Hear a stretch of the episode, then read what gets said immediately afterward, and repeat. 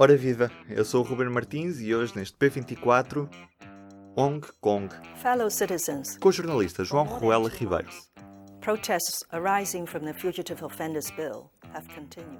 a, a líder do, do governo de Hong Kong, que ela fez, eh, não sei até que ponto é que se pode chamar uma cedência, porque eh, em causa estava a lei da, da extradição, que era uma lei que já começou a ser debatida em abril e que eh, iria permitir que os, que os suspeitos de crimes eh, em Hong Kong fossem extraditados para vários países com quem Hong Kong não tem acordos neste momento, incluindo a China. E esse é que era o grande problema para, para os manifestantes, eh, que desconfiam muito do sistema judicial chinês e da sua independência. Isso foi a, a pedra basilar do- dos primeiros protestos. E em junho, ainda no início, ma- mais ou menos no início do- do- dos, dos protestos, o governo decidiu suspender o debate sobre a lei, mas não o retirou da agenda eh, parlamentar, da agenda da legislatura. Ou seja, podia retomar o debate a qualquer momento. Esse recuo, ou seja, o debate já estava suspenso, já não, não, não estava na ordem do dia. O que ela fez agora foi confirmar que essa lei ia sair, de facto, da agenda parlamentar. No entanto, não era a única reivindicação do movimento que está há 13 semanas nas ruas de Hong Kong. Exatamente, esse é que é, o- é a grande questão agora, porque o movimento de protesto cresceu, eh, ao contrário daquilo que aconteceu em 2014, que também durou bastante tempo, eh, mas foi perdendo o fulgor inicial. Este, pelo contrário, tem crescido.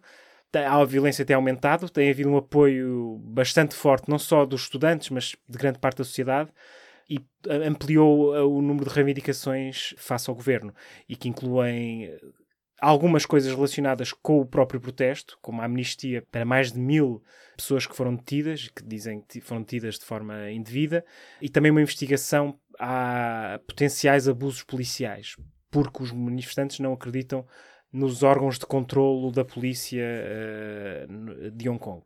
E depois tem outra reivindicação importante, que é, de quem se lembrar do- do- dos protestos de 2014, está relacionada com isso, que é a introdução do sufrágio universal, que neste momento não existe em Hong Kong, mas que é uma promessa da- do acordo de transferência de soberania de Hong Kong para, para a China.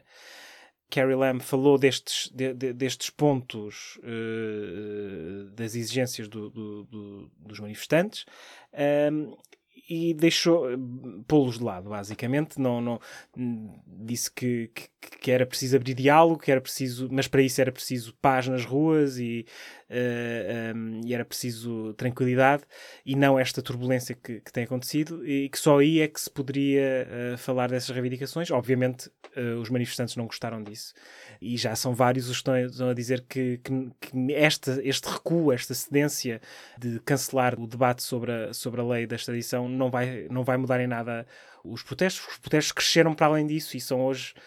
Isto é- era apenas um pretexto para mostrar a grande frustração dos jovens em Hong Kong com a política, com a economia local. Portanto, enquanto esses assuntos não forem, não forem tratados, enquanto não houver uma mensagem, enquanto não forem dadas coisas concretas eh, ao- aos manifestantes, eh, não, não, eh, não, não penso que a tranquilidade vá, vá voltar a Hong Kong. E o que se espera é que haja mais repressão por parte do governo ou que com este passo atrás, que na realidade não é bem um passo atrás, acabem as manifestações por perder fogo. Pois, essa é a aposta do, do governo de Hong Kong. É tentar encontrar aqui uma janela de oportunidade para enfraquecer os protestos, dizendo nós cumprimos aquela que era a reivindicação inicial e básica do protesto, então agora não há muita razão para além do desejo de querer só eh, tumulto, ou de querer, porque, porque isto também tem muito a ver com as narrativas que, que, são, que estão em causa. O governo e as autoridades têm apresentado os- as manifestações como motins,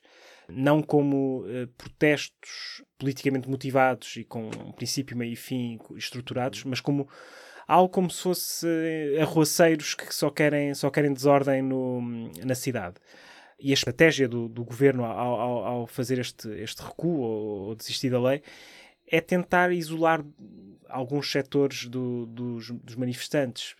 Se, por exemplo, nas- e esse vai ser o grande teste nas- nos próximos dias, nas próximas convocatórias para manifestações, quem a comparecer for um grupo muito pequeno e potencialmente violento, se resumir a isso, a, episódios de violência e de desordem por um número pequeno de, de manifestantes, então significa que o governo tem razão.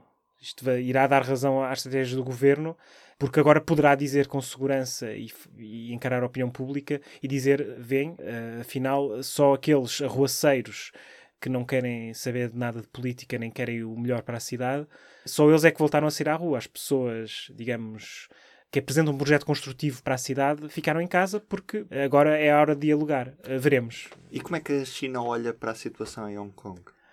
a China é, é, o soberano de Hong Kong, portanto, em princípio, apesar de haver este governo local, todas as decisões passam por Pequim e pela China, ou seja, mesmo esta decisão de pôr de lado esta lei foi tomada seguramente em Pequim. Pequim, pelo aquilo que vários analistas dizem, não quer uma intervenção direta e isso parece estar assente. Neste momento, Pequim quer quer ver se isto resulta, se esta estratégia resulta, quer sobretudo dividir os, os, os manifestantes, que, que eles são de facto roaceiros e não cederem mais nada. Há outro fator importante em relação à China, que é a proximidade dos 70 anos da fundação da República Popular da China, que é 1 de outubro, que é uma data muito importante para, para o governo chinês e para as autoridades do Partido Comunista. E, em geral, na China, não, como eles dão tanta importância a estas efemérides, não querem nunca que nada perturbe a comemoração desta, destas efemérides. E, portanto, não vão tomar nenhuma atitude mais drástica ou mais decisiva até lá. Pelo menos é o que é a avaliação de, de quem observa a, a, política chinesa. Depois disso, uh, vai depender muito. É, vai depender, o, o, primeiro teste será a próxima manifestação uh, e os próximos atos públicos em Hong Kong se tudo se mantiver, ou seja, se, se as manifestações se mantiverem fortes, com um apelo abrangente na sociedade, significa que estamos na mesma. E a legitimidade dos manifestantes mantém-se intacta. Mas, claro, será sempre uma guerra de narrativas e vai continuar a ser. E do P24 é tudo por hoje. Um bom dia. Um grande abraço. O público fica no ouvido.